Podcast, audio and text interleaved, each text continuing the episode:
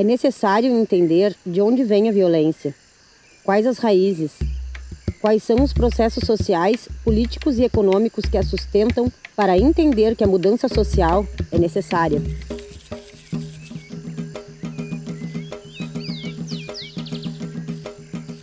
No ar, mais um Ecoando Resistências, o programa de rádio da Amigos da Terra Brasil. Bem-vindas e bem-vindos. Aqui é a Marília Gonçalves, falando com vocês diretamente do assentamento Tamoios, em Erval, no Rio Grande do Sul. Quem está aqui comigo de novo é o Felipe Freitas. Oi, Felipe. Oi, Marília. Na primeira temporada do podcast, nosso tema é sobre os impactos do coronavírus nos territórios e comunidades. Falamos sobre o acesso à água e remoções que seguem ocorrendo de maneira indevida nas periferias das cidades sobre os direitos dos povos originários e das comunidades tradicionais, sobre o desrespeito das empresas com as medidas de isolamento social, colocando as vidas de trabalhadoras e trabalhadores em risco.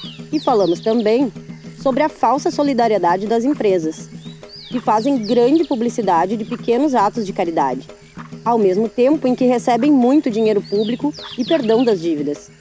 Além de espalharem o vírus Brasil afora por não pararem as suas atividades.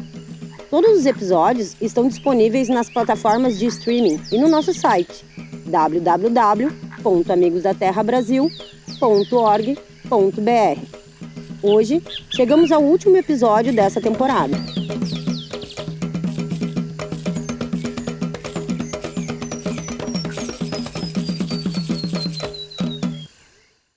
É isso mesmo.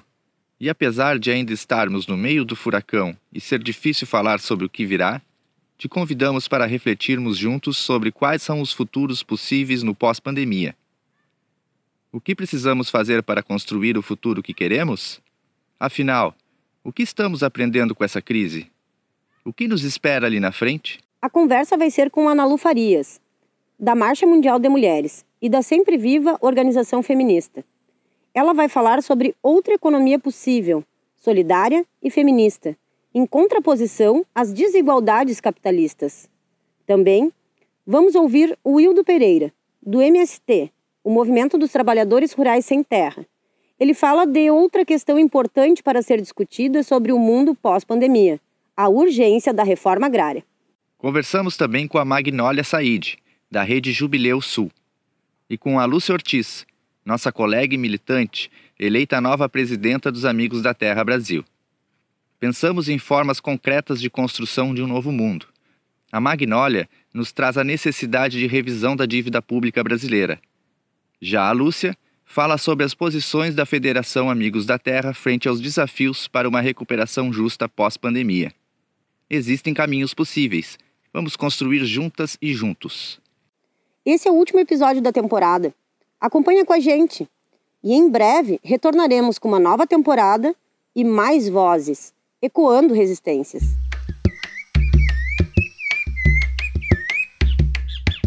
A crise sanitária imposta pelo coronavírus mostrou a incapacidade do sistema capitalista de proteger e garantir a vida.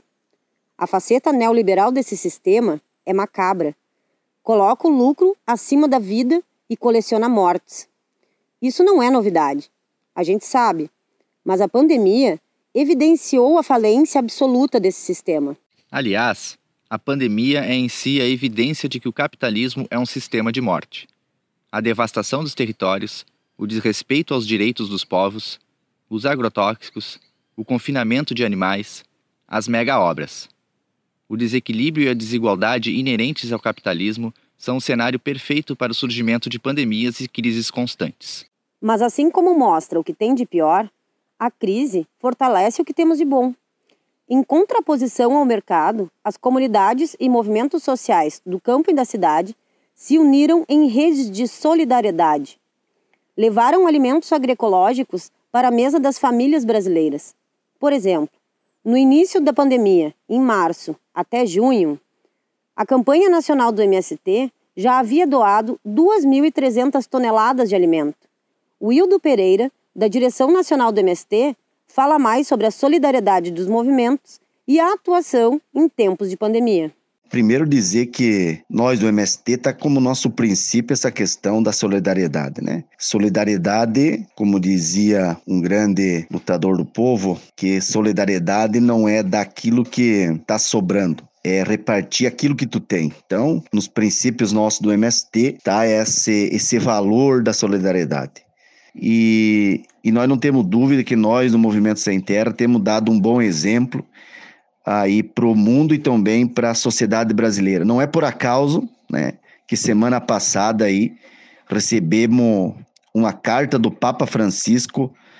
Não é uma questão de se gavar, mas elogiando o nosso movimento por, por essa essa solidariedade que nós temos feito em tempo de pandemia.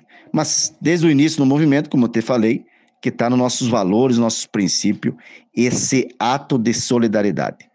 A solidariedade é um pilar fundamental de toda organização e movimento social que luta por igualdades de classe, raça e gênero. Mas claro que somente a solidariedade não é suficiente para superar o capitalismo e as práticas coloniais e patriarcais. É necessário lutar por políticas públicas. Nesse sentido, os movimentos sociais pressionaram o Congresso Nacional pela aprovação do PL 735, o PL da Agricultura Familiar. O projeto de lei prevê que os agricultores que não tiveram acesso ao auxílio emergencial durante a pandemia vão poder receber cinco parcelas de 600 reais. No caso das mulheres agricultoras e chefes de família, o valor das parcelas mensais é de R$ 1.200. O PL também apresenta medidas de apoio para a produção e o fomento da agricultura familiar, o Hildo nos dá mais detalhes. Nós compreendemos dentro do movimento que a terra é um bem da natureza, ela não pode ser mercadoria. Tu imagina se, por exemplo, tu pega uma grande fazenda, tipo do Ratinho, né? Vamos citar um exemplo. Ele tem uma grande fazenda no Acre, que ele vai só uma vez por mês. Agora me fugiu o tamanho aí da propriedade. Eu sei que passa passa aí de 80 mil hectares. Tu imagina se distribuir essa essa área desse tamanho para fazer assentamento, fazer a reforma agrária. Tu imagina quantos de alimentos, quanto de produção iria produzir nessa, nessa propriedade. E isso ia resultar, além de produzir alimento de qualidade, também esta questão social que, que muitos poucos têm, muitos no Brasil, e muitos, tantas pessoas aí, milhões de brasileiros, não têm um pedaço de terra para produzir.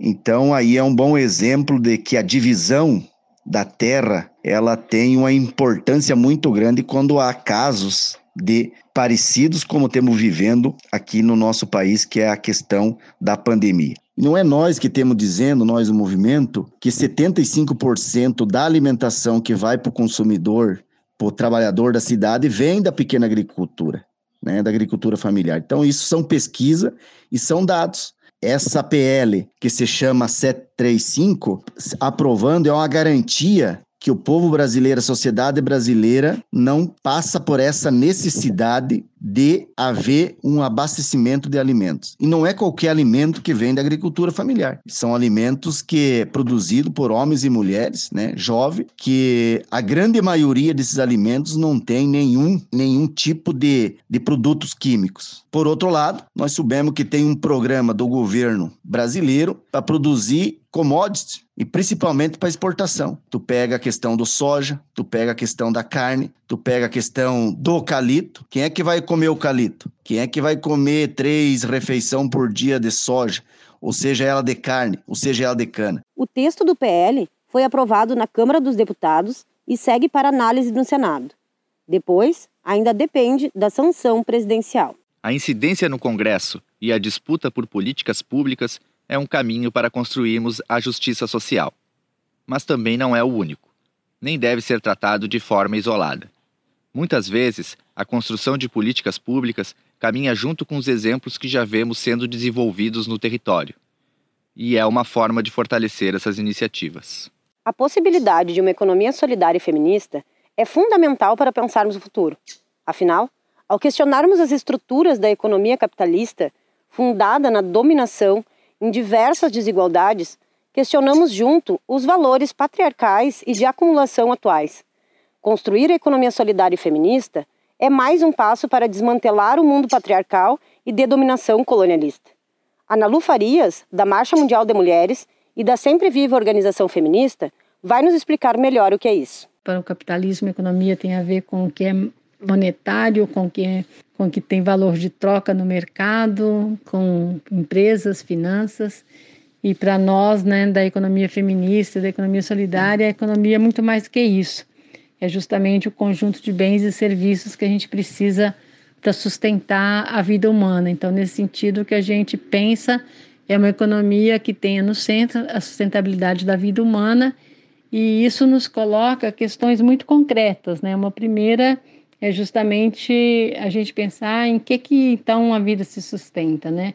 Uma primeira questão é justamente a relação com a natureza, né? Como a gente depende da natureza para nossa existência, ao mesmo tempo de como a gente também não vê a natureza como uma coisa em oposição à cultura, mas que pensa essas dimensões integradas, assim como nós pensamos como parte da natureza. E a outra questão é pensar a condição de vulnerabilidade é, que todos os humanos e humanas têm, né? Que, portanto, todos nós é, necessitamos de cuidado é, e por isso nós somos interdependentes, portanto, rompendo com esta ideia de que tem sujeitos autônomos que não dependem de nada. A Nalu destaca ainda outro ponto importante: a relação entre o trabalho de produção e de reprodução, e como isso não pode significar sobrecarga para as mulheres, como ocorre hoje. A gente tem que reorganizar a reprodução para que ela não seja, como hoje, algo vinculado há uma sobrecarga de trabalho das mulheres, a ideia de que as mulheres é que são responsáveis sozinha pelo cuidado, para nós é uma questão chave não só perceber que hoje a produção e a reprodução são interrelacionadas, mas tem essa invisibilidade dessa é, a partir de colocar as mulheres como as que, as que são responsáveis pelo trabalho doméstico de cuidados, mas também num novo modelo que a gente quer construir, a gente pensa que essa interrelação é, faz parte da reorganização do modelo como um todo. Quando falamos sobre as desigualdades ligadas ao sistema capitalista, não falamos de nenhuma invenção ou teoria mágica. Elas são concretas e assumem formas cada vez mais evidentes com o avanço do neoliberalismo. A pandemia é fruto desse sistema, como já falamos no quarto episódio do podcast. E ela expõe essas desigualdades com números inaceitáveis de violência. Casos de feminicídio aumentaram 22% nos primeiros meses da pandemia. A contaminação entre indígenas e quilombolas cresce de maneira exponencial e mostra que o descaso com a saúde dos povos originários e comunidades tradicionais é planejada. O genocídio é programado. Outro número alarmante mostra como a política de morte é um plano de governo. A letalidade policial bateu recorde nos últimos meses no Brasil. Significa que a polícia assassinou mais pessoas, mesmo durante o período de isolamento social. Aliás, ela se aproveita do momento da pandemia, quando ironicamente a preocupação é por sobrevivência, para seguir a sua fúria assassina. Em março e abril de 2020, a polícia matou 290 pessoas, somente no estado do Rio de Janeiro. Os números fizeram com que o Supremo Tribunal Federal emitisse uma liminar proibindo operações policiais nas favelas no Rio de Janeiro durante a pandemia. A proibição, que teve início em junho, surtiu efeito. As mortes foram reduzidas em 72,5%. Só que, apesar de ter piorado durante a crise do coronavírus, a violência policial não surgiu ontem no Brasil. Ao todo, em 2019, foram 5.804 pessoas mortas pela polícia. Praticamente 16 mortes por dia. O absurdo da vez de hoje é sobre as mortes causadas por policiais, número que não para de crescer.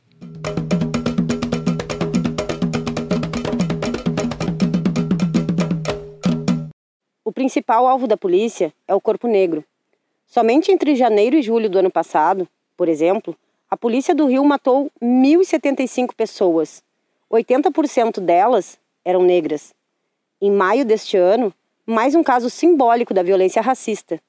João Pedro, de 14 anos, foi baleado nas costas em uma operação policial no complexo do Salgueiro, em São Gonçalo, no Rio de Janeiro. A casa onde ele brincava com amigos foi alvejada com mais de 60 balas. João era um jovem negro e foi assassinado pela polícia. João Pedro, presente. É nesse contexto que o ex-ministro da Justiça Sérgio Moro apresentou o projeto chamado de Pacote Anticrime. No pacote, Moro dizia, abre aspas, o juiz poderá reduzir a pena até a metade ou deixar de aplicá-la se o excesso decorrer de excusável medo, surpresa ou violenta emoção. Fecha aspas. Em outras palavras, é uma licença para matar. A Larissa Ruth é advogada e pesquisadora na área de segurança pública. Ela se preocupa com a violência policial que segue aumentando durante a pandemia. A gente está vindo, pelo menos no último ano, para uh, caminhando já nesse aumento, né? Uh, se a gente pegar, por exemplo, o estado de São Paulo, que junto com o Rio de Janeiro são os estados que têm maior incidência de letalidade policial, a gente vai ver que no último ano, né, de abril de 2019 a abril de 2020, a gente teve um aumento de mais de 55% na letalidade policial, ou seja, no número de pessoas que foram mortas uh, em decorrência de uh, atividade policial. Né? Então, eu acho que também, antes da gente pensar nesse aumento só no período pandêmico, é importante perceber que isso faz parte de uma crescente que não começou uh, necessariamente com a pandemia. Se a gente tem, pelo menos desde 2001, a polícia que mais mata e que mais morre no mundo, né? A polícia brasileira, principalmente a polícia militar. Mas quando a gente tem uma legitimação do executivo, ainda mais com o chefe supremo de, de governo, que é uh, o presidente da República, uh, existe um enfraquecimento nas instituições que deveriam controlar ou fiscalizar essa atividade, exemplo das corregedorias de polícia, do Ministério Público e do próprio Judiciário. Um exemplo do que eu estou dizendo é que no ano de 2019 uh, o governo federal extinguiu o índice de violência policial do relatório anual de denúncias dos direitos humanos. Então a gente nota que institucionalmente existe um menor respaldo do governo no sentido de evitar essas condutas, o que evidentemente também é um dos fatores né, que a gente pode considerar para o aumento dessa violência. E se no lugar de gastar com repressão e força policial, os governos investissem em educação pública?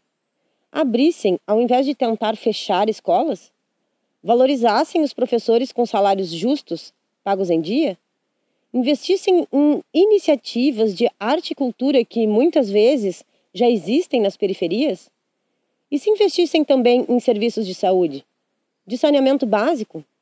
E se no lugar de uma polícia militar violenta e que tem por raiz a proteção dos bens da elite, construíssemos um projeto novo de segurança pública com base na resolução de conflitos através da construção do diálogo entre as diferenças? Claro que de governos liberalistas e conservadores não podemos esperar nada disso. Fundado em desigualdades, o capitalismo neoliberal não pode pensar em projetos de superação de desigualdades. Seria projetar o próprio fim. É como diz Paulo Freire, abre aspas, Seria uma atitude ingênua esperar que as classes dominantes desenvolvessem uma forma de educação que proporcionasse às classes dominadas perceber as injustiças sociais de maneira crítica. Fecha aspas. Mas na mesma medida em que nós não somos ingênuos, os neoliberais são cínicos. Isso porque mentem. Se dizem solidários, como a farsa que mostramos no último episódio em relação à campanha Solidariedade SA da Rede Globo.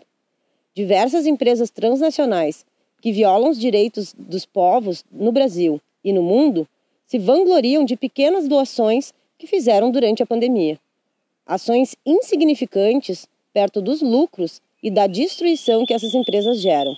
E ainda se dizem interessados em universalizar o acesso da educação, saúde e serviços básicos como saneamento e água através das privatizações. Claro que somente se puderem cobrar das pessoas e lucrarem com isso. A justificativa é que o Estado seria incapaz de garantir os serviços para a população. Estado que os neoliberais atacam e tentam destruir para que depois possam lucrar em uma sociedade sem mediação. Mas que sociedade é essa em que os serviços essenciais não são vistos como necessidade de todos? Como a saúde pode ser vista como fonte de lucro após vivermos um contexto como desta pandemia? Há uma fome infindável por acúmulo de riquezas. Mesmo que para saciar essa fome de poder, se alimentem de vidas. Quando falamos em neoliberais, falamos de uma elite composta por grandes empresários e por governantes que usam o Estado em favor de interesses pessoais. Usam o Estado contra o próprio Estado, contra as pessoas. Levantam bandeiras nacionalistas, mas odeiam a própria população. Querem uma nação que atenda apenas um tipo restrito de pessoas. O que eles não contam é que o Estado não só tem o dever de garantir os direitos das populações e agir em prol da igualdade, como tem plenas condições de fazer isso. Vamos agora apresentar algumas maneiras de financiar políticas públicas e investimentos sociais. Existem outras, claro. Essas medidas poderiam, por exemplo, estar auxiliando o combate contra o coronavírus e ajudar a salvar milhares de vidas. A primeira delas é a revisão da dívida pública brasileira. No ano passado, a dívida pública chegou a 4 trilhões e 200 bilhões de reais, uma alta de quase 10% em relação a 2018. Mas para além do valor da dívida, o problema que enfrentamos são os juros altíssimos pagos aos credores. Em 2019, as despesas com juros somaram 330 bilhões de reais. Esse valor é mais que o dobro do orçamento do SUS, por exemplo. Historicamente, o Brasil compromete muito mais do PIB para o pagamento aos credores da dívida que outros países. Olhando os dados do FMI, o Fundo Monetário Internacional, entre os anos de 2006 e 2014, o Brasil comprometeu em média 8% do PIB para o pagamento dos juros da dívida. O único país que se aproximou desse percentual foi a Grécia, em 2011, com 7,3% do PIB. Na época, o país europeu enfrentava uma crise econômica grave. Aliás, os credores da dívida na Grécia, em maioria bancos estrangeiros, pressionaram o Estado a adotar medidas de austeridade e cortes em investimentos sociais. É a captura corporativa dos Estados financiarizados. O tema é complicado, mas vamos conversar com a Magnólia Side, da Rede Jubileu Sul, para que ela nos explique melhor a necessidade da revisão e auditoria da dívida brasileira. Faz décadas que o Jubileu Sul bate esse tema. Recentemente, eles lançaram a campanha A Vida Acima da Dívida. É, em 2009, o deputado Ivan Valente, ele aprovou um pedido de comissão parlamentar de inquérito de CPI para investigar a dívida. E fez um relatório, e esse relatório, além de apontar várias irregularidades, apontou crimes que envolveram o endividamento brasileiro. Ele demonstrou também que a dívida contraída com os bancos não conseguiu o tanto de empréstimo que foi feito para o Brasil não serviu para melhorar as condições de vida da população. Mesmo assim, o Congresso decidiu pela não necessidade da auditoria da dívida. É claro que os gastos é, direcionados ao pagamento da dívida poderiam estar auxiliando no combate ao Covid e a outros é, investimentos sociais.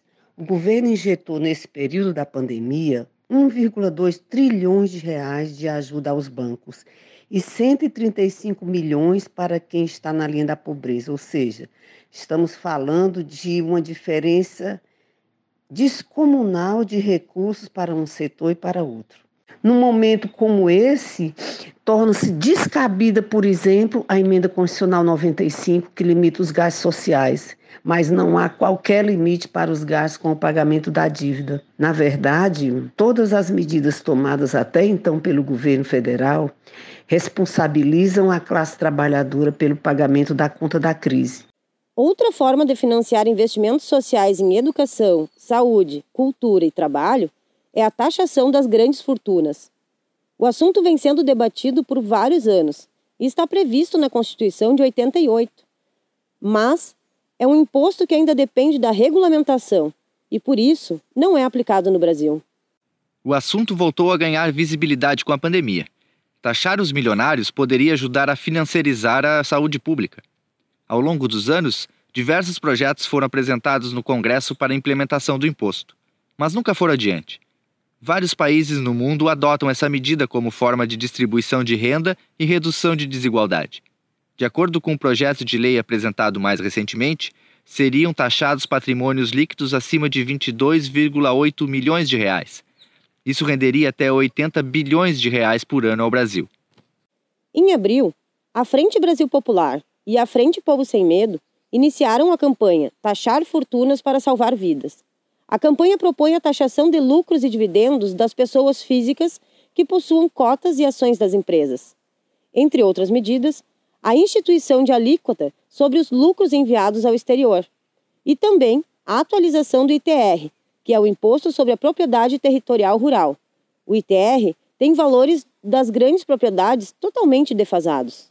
A Lúcia Ortiz, nova presidenta da Amigos da Terra Brasil, vai nos falar agora sobre essa questão.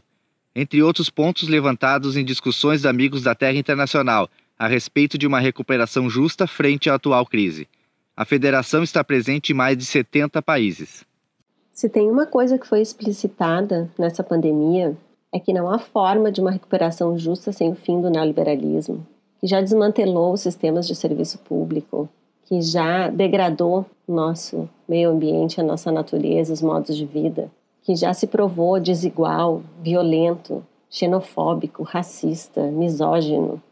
Além do fim do neoliberalismo e a construção de um outro modelo, onde os povos sejam livres, nesse momento imediato, pós-pandemia, a recuperação justa pode se fazer possível através da implementação de uma reforma tributária real e profunda, que, em primeiro lugar, faça uma taxação das grandes fortunas para a distribuição justa e equitativa dos recursos entre as pessoas que vão estar numa situação de vulnerabilidade social, de crise alimentar, de crise de saúde profunda e extrema e que vão precisar dessa renda básica por um tempo mais prolongado até a recuperação de um modelo econômico que seja baseado nas necessidades reais e locais da população. Além disso, essa reforma tributária deve de fato cobrar a dívida das empresas, sejam elas multinacionais, grandes bancos, empresas mineradoras que não pararam durante a pandemia. Muitas dessas empresas receberam isenções, privilégios, direitos por governos, são empresas que têm dívidas com o Estado, dívida com a Previdência, e essas dívidas devem ser cobradas para essa distribuição dos recursos econômicos necessários a uma recuperação justa que coloque a vida acima do lucro, que coloque a saúde da população acima do plano das empresas. Afinal, não queremos voltar ao normal que vivíamos sobre o capitalismo neoliberal. A Lúcia fala um pouco mais sobre isso. O militarismo, a vigilância digital extrema e a volta da dívida externa, com fortalecimento total de instituições financeiras como o FMI, o Banco Mundial, e que nós já conhecemos as suas estratégias, seu fortalecimento pode vir a cobrar com o sangue dos povos, as suas condicionantes, que devem incluir, então, a volta de medidas para a implementação de um sistema ultra neoliberal e de ultradireita, que nós rechaçamos. Mas alerta quem caminha, porque juntos caminhamos pela vida na América Latina.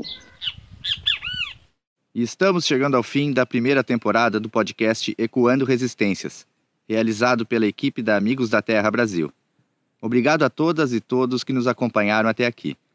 Você também pode ouvir mais sobre o impacto da pandemia do coronavírus nos territórios e comunidades nos outros episódios da série.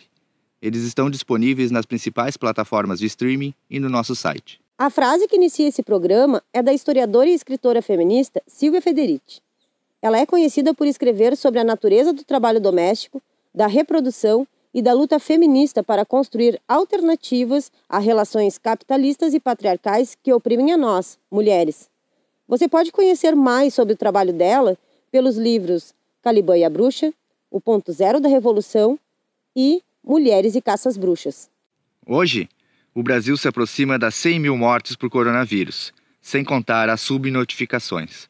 100 mil vidas, 100 mil histórias, um genocídio principalmente contra os mais pobres, as populações indígenas e as comunidades tradicionais.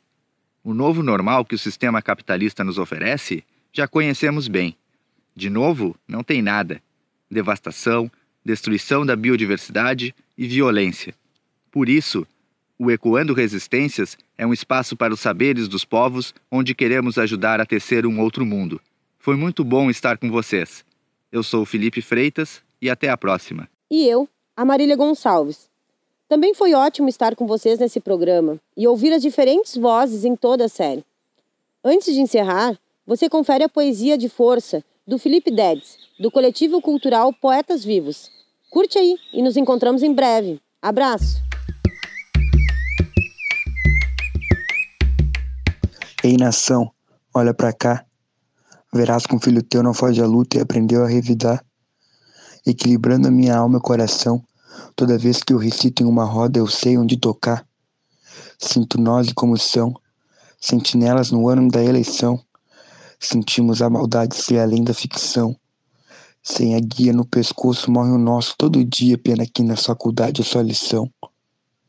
Um quadro negro contando a história de um branco ainda me lembra a história da escravidão. Eu vivo no RS, onde a diversidade é negada quando o preto e o gueto são questão. E é só uma ilusão fazer parte dessa história. Sempre a gestão faz questão de apagar nossa memória. Se tu não entende, eu aconselho a ir embora. E se for um cliente, me desculpe a demora. O rap me chamou, voltei do RH agora. Contrato rasgado, pronto para mudar a história. Essa é pedrada e não precisa ter flow foda. Se o corpo tá inquieto porque a rima incomoda, então não se acomoda e ouve a gargalhada de quem ouviu o jogo sem acesso à arquibancada, sem nunca pedir nada. Mas é o dia da cobrança e nossas contas não tão pagas. Eu vim cobrar o que é nosso. Tô com flow de Robin Hood e vou levar tudo que eu posso, sem medo dos monstros que possam me encarar. Conhecido pelo rosto, além das mascarar. Eu tô vendo quem tá na sombra da cultura querendo disfarçar, dizendo que é rua sem história para contar, mas o rap é vivência. Por isso as punchlines que escrevem com as nossas linhas nem dá para comparar. Poetas vivos, toma, vida longa resistência. Sou a voz da revolução.